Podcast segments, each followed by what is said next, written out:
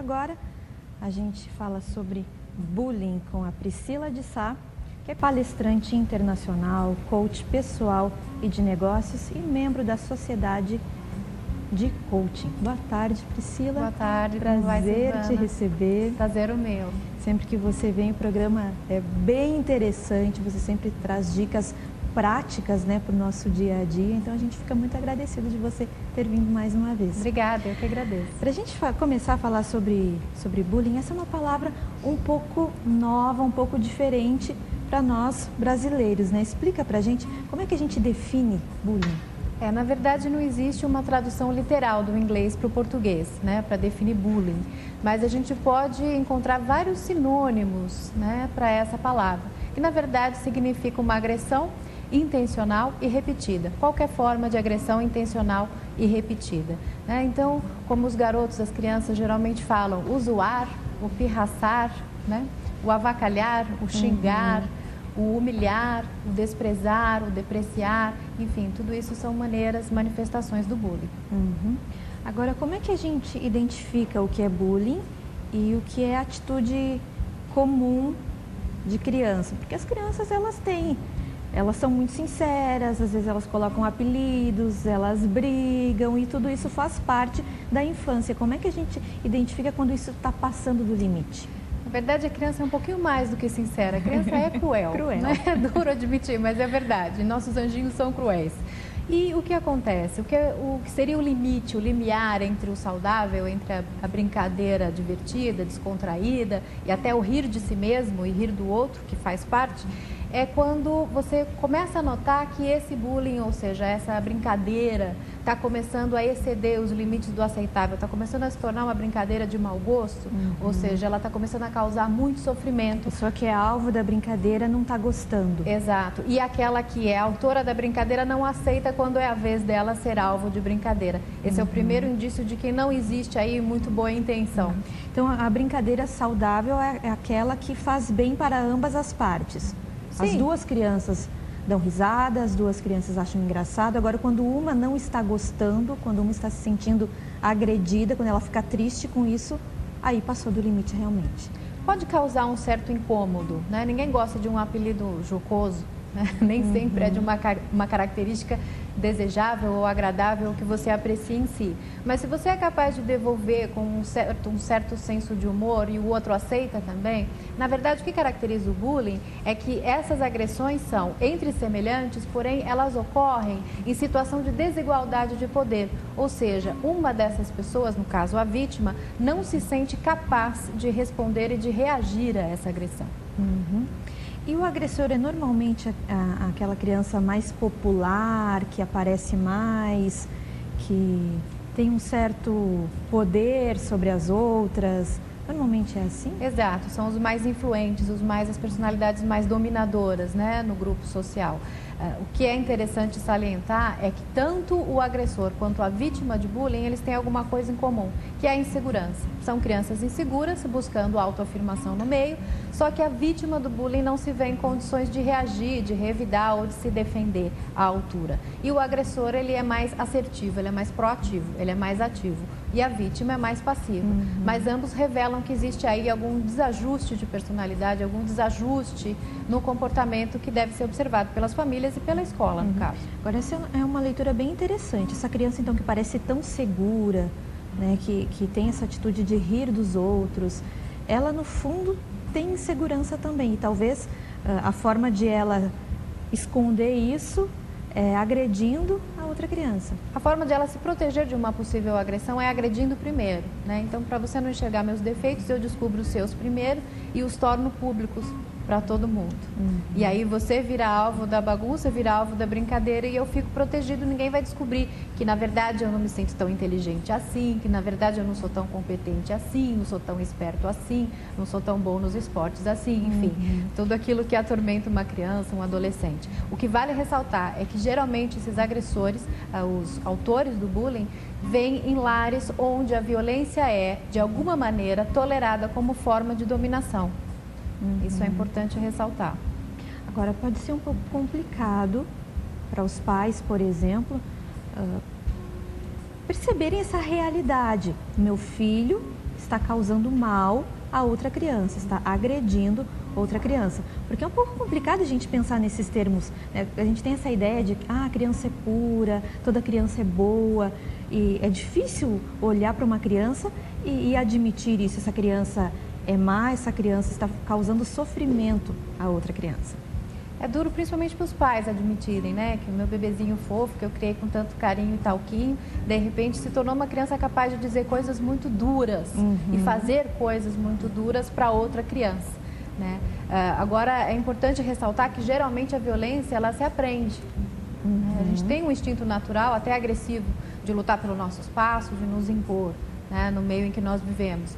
Mas é importante notar, de repente, aquele pai que vai acompanhar o filho no futebol e briga com o filho, grita com ele porque ele não marcou gol, ou porque ele não partiu para cima do outro, ou não atacou como deveria. De repente, esse menino se retrai, ele é quietinho em casa, mas na escola ele dá vazão a essa agressão que, de alguma maneira, ele também está sofrendo em casa, ou por parte de um irmão mais velho que judia muito dele, uhum. e em casa ele não tem como se defender porque é pequenininho, então chega na escola ele vai e ataca outros pequenininhos ou outros iguais.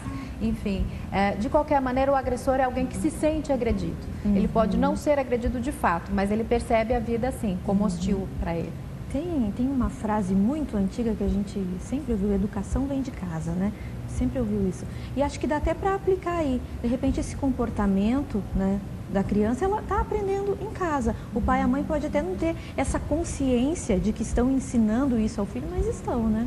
É, é uma, uma situação muito delicada. Às vezes, como mãe, a gente tem cinco filhos, cada um dele tem um, deles tem um temperamento, um comportamento, um grau de maturidade, uma habilidade, enfim.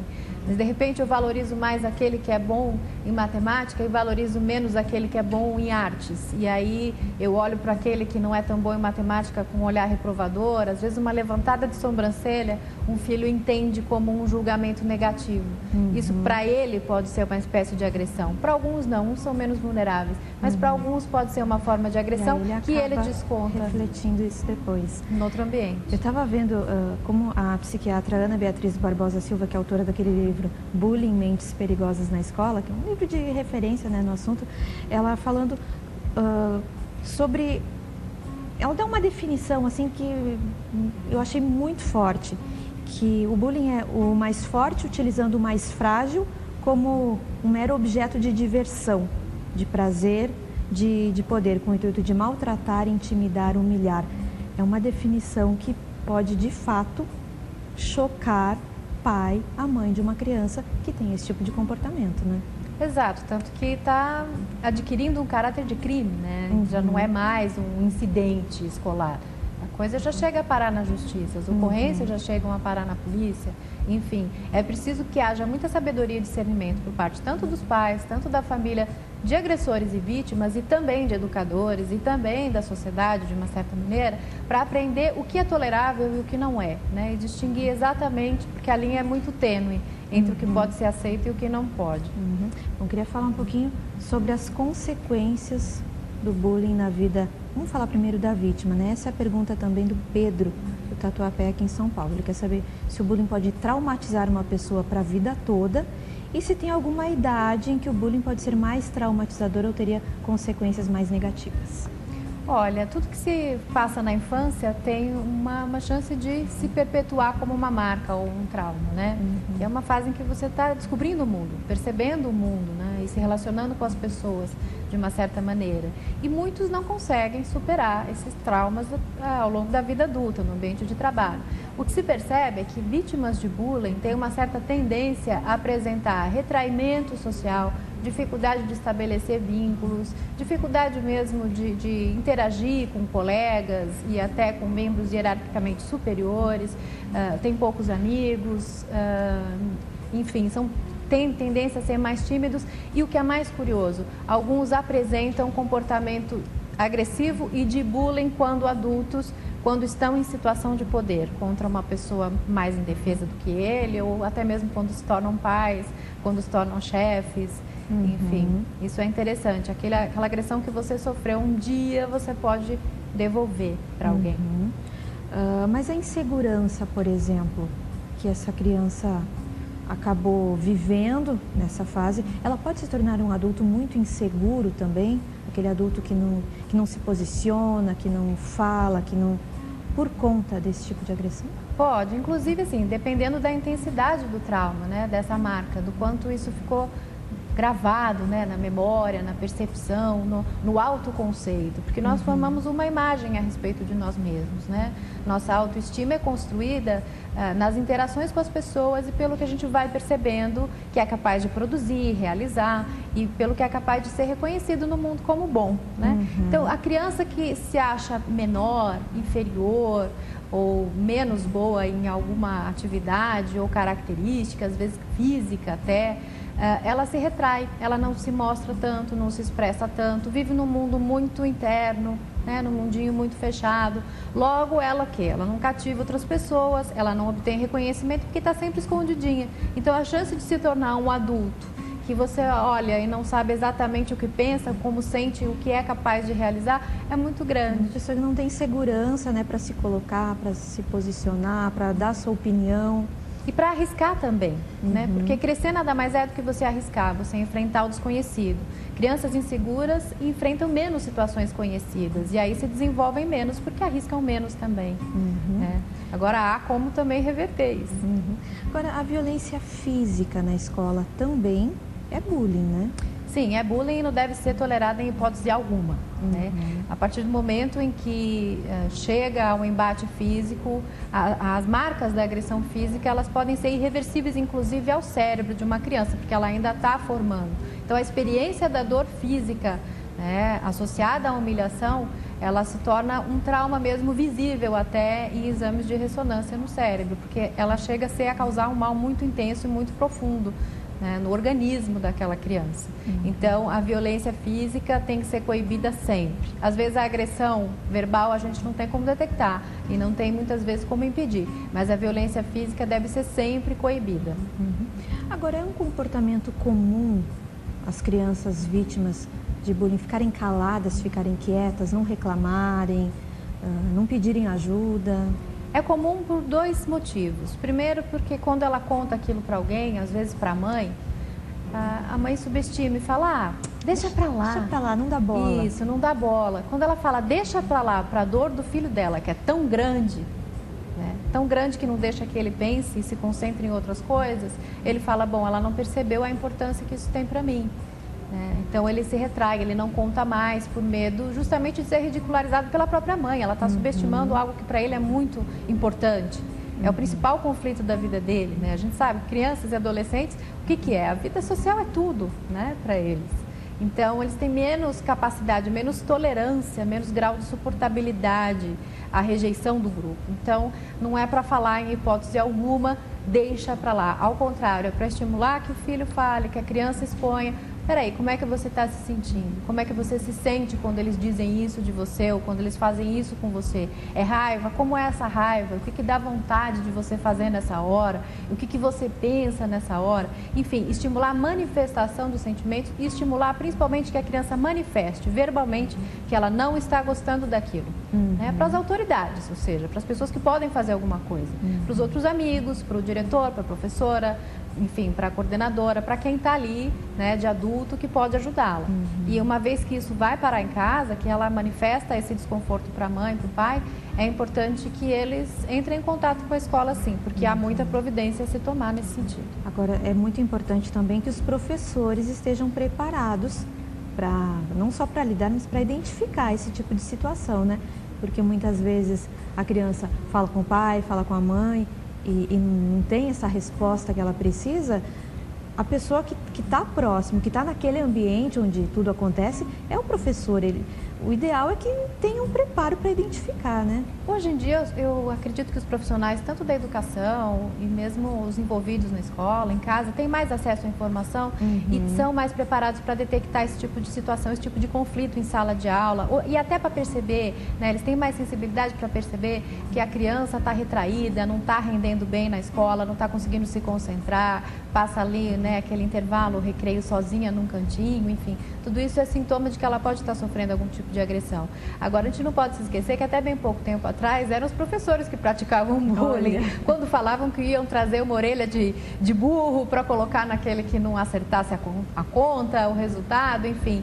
A gente não pode se esquecer, não faz muito tempo isso. Uhum. Então, é por isso que nossos pais, nossos avós, os pais dessas crianças, os avós dessas crianças, às vezes não têm muita sensibilidade. É, acho que isso é bobagem. Acham que é bobagem. Mas a criança de hoje ela é mais vulnerável mesmo, porque ela é mais mimada, ela é mais bem tratada. Uhum. Ela tem o quarto com a TV dela, ela né, já vem toda de uma geração que pratica psicologia, digamos assim. Uhum. Né? Então é importante que, entender que essas crianças têm menos resistência do que nós tivemos a ouvir um gorda baleia saco de areia, por é. exemplo.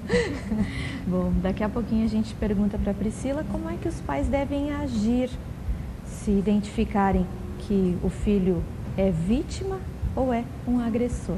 Priscila queria comentar uma pesquisa da Associação Brasileira Multiprofissional de Proteção à Infância e Adolescência, que mostra a percepção de alunos sobre o bullying. Tem números aqui bem assustadores, Sim. eu diria. Olha só, vamos aos dados da pesquisa da Abrapia, né, Associação Brasileira Multiprofissional de Proteção à Infância e Adolescência. Segundo essa pesquisa, 40,5% dos alunos admitiram estar diretamente envolvidos em casos de bullying. É um número muito alto, né? 60,2% afirmaram que o bullying ocorre com mais frequência dentro das salas de aula. 80% das crianças que participaram manifestaram sentimentos contrários aos atos de bullying, como medo, pena e tristeza. 41,6% daqueles que admitiram ser alvos de bullying disseram não ter solicitado ajuda aos colegas, professores ou família. 23,7% dos que pediram ajuda foram atendidos. Muito pouco, né? 69,3% admitiram não saber as razões que levam à ocorrência de bullying e 51,8% dos alunos autores de bullying afirmaram que não receberam nenhum tipo de orientação ou advertência quanto à incorreção de seus atos. Vamos comentar um pouquinho esses números? Vou começar aqui pelo último, né? Um pouquinho mais da metade dos alunos agressores afirmam que nunca foram orientados, não receberam nenhuma advertência, ou seja, não sabem que estão fazendo errado. Será que a gente pode uh, acreditar aí na honestidade dessas crianças ao responderem à pesquisa? Sim e não. Mas a gente pode imaginar o que aconteça, né? Então, até que ocorra uma briga grande em que você vê uma criança sangrando, pouca gente corre para socorrer uma criança que esteja sendo vítima de agressão verbal, por exemplo. Eu posso falar baixinho para o meu colega do lado, da carteira do lado, uma palavra bem feia a respeito dele e ele esconder aquela dor. Mas se eu não estou perturbando o andamento da aula, quem é que vai parar a aula para dar uma lição de uhum. moral em mim ou dizer que eu não devo fazer isso, enfim. Uhum. Ah, sem contar que, geralmente, quem agride, quem pratica o bullying, ele acaba sendo, ah, acaba causando risada né, nos colegas. Uhum. Os colegas riem, são as testemunhas, aqueles que não são nem os autores diretos de bullying e nem as vítimas da agressão. Então as testemunhas elas riem porque elas têm medo de se tornarem elas mesmas o próximo alvo. Elas uhum. não dão uhum. bronca no agressor porque elas falam, bom, se eu der bronca ele vai descobrir um defeito em mim e vai é, se voltar contra mim. E também uh, não atacam o, a vítima porque sabem no fundo que aquilo não é certo. Então a testemunha é aquele covarde que fica na dele para não sobrar para ele. Essa é, é, a verdade. Até o número aqui, né, 80% sente medo, pena, tristeza. Mas São também... poucos não se manifesta. Os né? que defendem, poucos os que se envolvem. Uhum. Eu fiquei questionando aqui esse número de mais de 50% né, dos autores afirmam que não tem nenhuma orientação, porque o bullying é, é uma atitude intencional e a partir do momento que eu estou intencionalmente agredindo uma pessoa, uh, eu posso imaginar que isso está causando algum mal a essa pessoa e que isso é errado, né? Mas é, é aí é que tá, a gente tem que observar quais são os programas de televisão que essas crianças assistem. Uhum. São programas que fazem piada com pessoas diferentes, pessoas esquisitas. Né? Então, o fazer piada com o outro, o que, que é, né? Aquela, aquela, que são aqueles programas em que se ri da desgraça alheia, né? do sujeito que caiu, enfim, a gente vê isso, vídeos na internet. Ri da, da, desgraça do outro, do sujeito que caiu, que tomou um tombo, que escorregou, enfim, que, tom, que to, se afogou, que tomou um, uhum. um, banho de enxurrada. A gente tem a tendência a rir da desgraça alheia. A gente não gosta quando é com a gente, mas dos outros a gente até acha engraçado. É do ser humano. Né, essa certa dose de, de maldade, enfim, uhum. de rir do, do, da dor do outro. Agora, até que ponto essa dor já não é mais para você rir, é para você se sentir solidário? É quando você vê que o outro não tem capacidade de superar, levantar e sair dando risada, e ele está sofrendo muito e você continua a rir, porque você tem um comportamento muito inadequado, né? Então, uhum. por que, que eu estou precisando rir de alguém que está sofrendo muito? Quer dizer, o que está acontecendo com a minha dor, com a minha vivência da dor? Uhum. Né? O que, que acontece quando em casa eu manifesto que estou sofrendo? Homem não chora, é o que eu escuto todos os dias. Enfim, então, é como você disse, a educação vem de casa, né? Não dá para fugir. Outros números aqui, mas eu acho que um explica o outro. 41,6, ou seja, quase metade né, da, das crianças que são alvos de bullying, dizem que não, não pedem ajuda, nem aos colegas, nem professores, nem família. Mas acho que o próximo número explica, né? Apenas 23,7 dos que pedem ajuda são atendidos. Então a criança, consequentemente, acaba vendo que não adianta pedir ajuda, né? É, primeiro, ela é inibida de pedir socorro justamente porque é feio. Né? É feio você pagar o mico e é feio você dizer que está sofrendo por causa do mico. Né? Então você é tido como, ah, o cara não aguenta nada, é um fracote, enfim. E as autoridades, ou seja, as pessoas de poder que poderiam fazer alguma coisa com ele, muitas vezes ficam é, de mãos atadas e não sabem bem como julgar até que ponto isso é normal ou passou dos limites. Uhum. Existe mesmo muita falta de concordância e muita falta de coerência sobre o que é razoável ou não. Uhum. Bom, vamos responder a pergunta da Rosane do Rio de Janeiro. Ela tem uma filha de 7 anos. A filha sofre bullying na escola onde está estudando atualmente. É, eles mudaram de cidade, a família mudou de cidade faz pouco tempo e o grupo meio que rejeitou a criança, é o que ela diz. Ela quer saber o que ela faz, se ela tenta afastar a criança desse grupo, desses colegas, aconselha a criança, uh, a, se ela afasta a criança ou se ela aconselha a criança a enfrentar né, essas pessoas e como é que ela pode ajudar a menina a superar esses pequenos traumas. O ideal é que a mãe desenvolva uma sensibilidade para perceber quanto de dor o seu filho aguenta. O que eu quero dizer com isso? A gente não vai poder, ao longo da vida, aplainar todos os caminhos dos nossos filhos para que eles passem, andem sempre sobre Ilesos, rosas. Né? Exato. A gente não vai poder fazer com que ele seja sempre querido, bem aceito em todos os ambientes que ele frequente. Agora, ah, se ele está sendo vítima de uma dor muito grande, um sofrimento muito grande, se está tendo sintomas físicos, ou seja, a concentração está prejudicada, o sono está prejudicado, desenvolveu de repente uma alergia, tem uma diarreia antes de sair, antes de ir para a escola. Isso é muito comum. A criança manifesta muito com o intestino, né? Uhum. Qualquer alteraçãozinha. Tem uma febre, alguma coisa assim, isso significa que essa dor já passou do nível do suportável. O que eu recomendo é o seguinte: se houve episódio de violência física, afaste, porque você tem que, por obrigação, pre preservar e zelar pela integridade física do seu filho em primeiro lugar. Né? Então, se houve episódio de violência física, de agressão, uma coisa que foi séria, afaste na medida do possível, ver se dá para trocar de sala ou pedir para alguém ficar atento, algum funcionário da escola ficar mais atento e proteger mais essa criança que está ainda em fase de adaptação, né? Uhum. Parece que é uma escola nova, uma cidade nova, enfim. É, outros hábitos, às vezes você chega com um sotaque diferente e já é razão para você ser discriminado, né? Uhum. Enfim.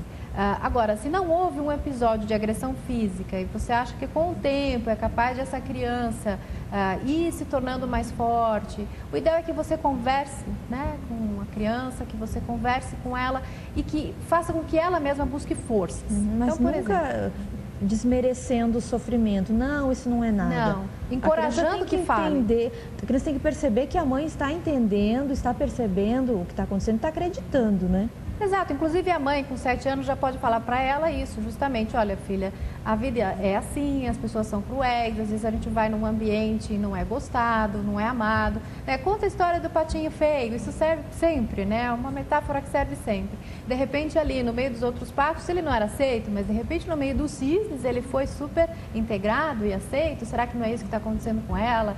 Será que não vai haver outros grupos onde ela vai ser aceita? De repente colocá-la numa atividade extracurricular para mudar de ambiente, ela ter outras experiências sociais mais positivas e perceber, não, para lá, não é comigo, uhum, né? De repente deixar são ela mais segura, né? Exato. Descobrir o que, que essa menina tem de talento que possa ser ressaltado. Filha, você concorda com o que eles dizem? Não, eles estão sendo cruéis. Tá, eles, você acha que você é isso mesmo que eles estão falando? Você não pode se sentir por baixo, você é uma menina especial, enfim, inteligente, tem qualidades. O importante é falarem sobre isso, o importante é estar muito perto. Agora, achar que você vai proteger seu filho do, do mundo mal, que você deve se falar, não, você não precisa desse pessoal, você não precisa uhum. dessa gente, vem aqui, fica Essa embaixo. A escola não é boa, vou colocar em outra escola. Exato, fica embaixo da minha asa para sempre. Isso é uhum. é ilusório. Dá vontade de fazer, mas é ilusório. Até porque o bullying, ele ocorre em todo o ambiente onde tem aí um, um, grupo de crianças, um grupo grande de crianças, ele ocorre, não importa se é uma escola pública, se é uma escola uhum. particular, muitos pais podem Exato. ter essa percepção, ah não, mas numa escola particular isso não deve acontecer. Não, isso acontece em todos os ambientes, não só a escola, onde tem aglomeração de crianças, aglomeração de jovens, isso acontece. Agora, é, como eu falei, a gente não pode segregar sempre, né? Uhum. A ideia, a palavra-chave é sempre fortalecer a autoestima da vítima, né, de bullying que ela tem uma segurança apesar do que falem uhum. dela, apesar do que pensem dela. Até porque se ela se demonstrar segura, a brincadeira vai deixar de ter graça para os agressores, né? Às a vezes... graça é justamente em intimidar essa criança, mas se ela não se intimida, não tem é. graça, né? Às vezes se ela mudar o tom de voz ou fingir que não está aí, ou de repente engrossar a voz, enfim, descubra uma tática que funciona para desarmar uhum. né, o agressor. Vamos atender uma ligação. Ricardo de Cotia. Alô? Alô? Boa tarde, Ricardo. Boa tarde. Fica à vontade, pode fazer sua pergunta. É, eu sou professor numa escola aqui em Cotia. Há três anos nós desenvolvemos um projeto onde o carro-chefe é bullying. E eu gostaria que fosse abordado, se possível, sobre a questão do bullying horizontal, que é entre pares, né, entre iguais, e o bullying vertical, que é entre professor e aluno, ou adulto e criança. Ah, muito obrigado e parabéns pelo trabalho. Ok, obrigada, muito obrigada pela participação. E aí, Priscila, a gente comentou um pouquinho isso no início, né? Vamos retomar Exato. essa questão que o professor Ricardo trouxe? Ó, em primeiro lugar, professor Ricardo, eu quero dar os parabéns para você, parabéns para sua escola, porque parece que é bastante sensível a essa problemática. E isso é muito bom, porque quando uma medida dessas vem de cima para baixo, né? Vertical no sentido oposto, ou seja, vem do chefe né, para os empregados, para os funcionários, para o corpo docente, enfim, isso contagia positivamente as crianças a viverem num ambiente mais saudável, mais amigável, menos hostil. Quem dera pudéssemos nós ter em todas as escolas iniciativas como essa. Agora, dor é dor sempre, não faz diferença se é horizontal, se é vertical, se vem do seu semelhante ou se vem de alguém com mais poder sobre você. É que quando vem de alguém com mais poder sobre você, talvez você fique mais impossibilitado de agir. Uhum. Se bem que quando vem de um colega seu, né, que você gostaria que te quisesse bem, você percebe como ele tendo mais poder sobre você, ainda que ele tenha as mesmas condições financeiras, físicas, socioeconômicas, enfim. Se você se percebe inferior, ainda que isso não corresponda à realidade, você não vai reagir, você não vai se defender. Então é por isso que eu insisto muito que a chave está na autoestima, está em fortalecer o seu autoconceito, quem eu sou, o que eu sou capaz de realizar, o que eu tenho de bom, isso é o que importa. Focar nisso e mostrar isso para o mundo. Uhum. Bom, então essa é a dica para os pais da criança que é vítima, né? Fortalecer a autoestima dessa criança, porque não é possível, como você disse, proteger a criança de tudo na vida o tempo todo, né? Agora, aquele pai que tem um filho agressor, como é que ele identifica isso? Se vem a reclamação da escola, é mais fácil. Agora, como é que em casa uh, ele pode identificar isso? Essa criança tem um comportamento diferente? Tem alguma coisa que, que ajude os pais a identificar? E o que é que esses pais devem fazer? É muito difícil que em casa a criança seja um santo absoluto, né?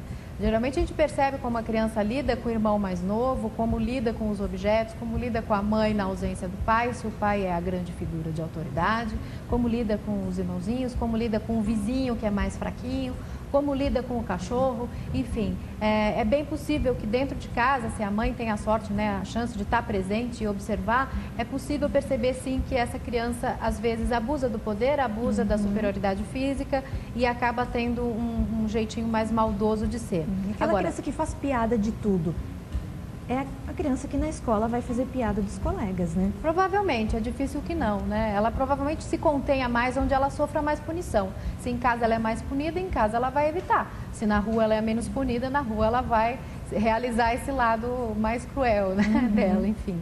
É, agora, quando vem a queixa da escola, é muito difícil para o pai admitir que tem um filho que causa dor no outro, às vezes, né? E aí vem da história de vida do pai. Quando alguém fala mal da nossa cria, está falando que a gente fez uma tarefa não muito bem feita e dói. É muito ruim receber uma crítica aos nossos filhos, porque é uma crítica a nós, de certa maneira. Então, acho que é o momento que a família toda tem que se unir, sentar, conversar e ver exatamente que valores, que princípios que está transmitindo para os filhos. Isso é muito importante. Conversar com o filho, falar, olha, você está sendo um pouco mais agressivo com seus colegas, o que, que você espera obter com isso?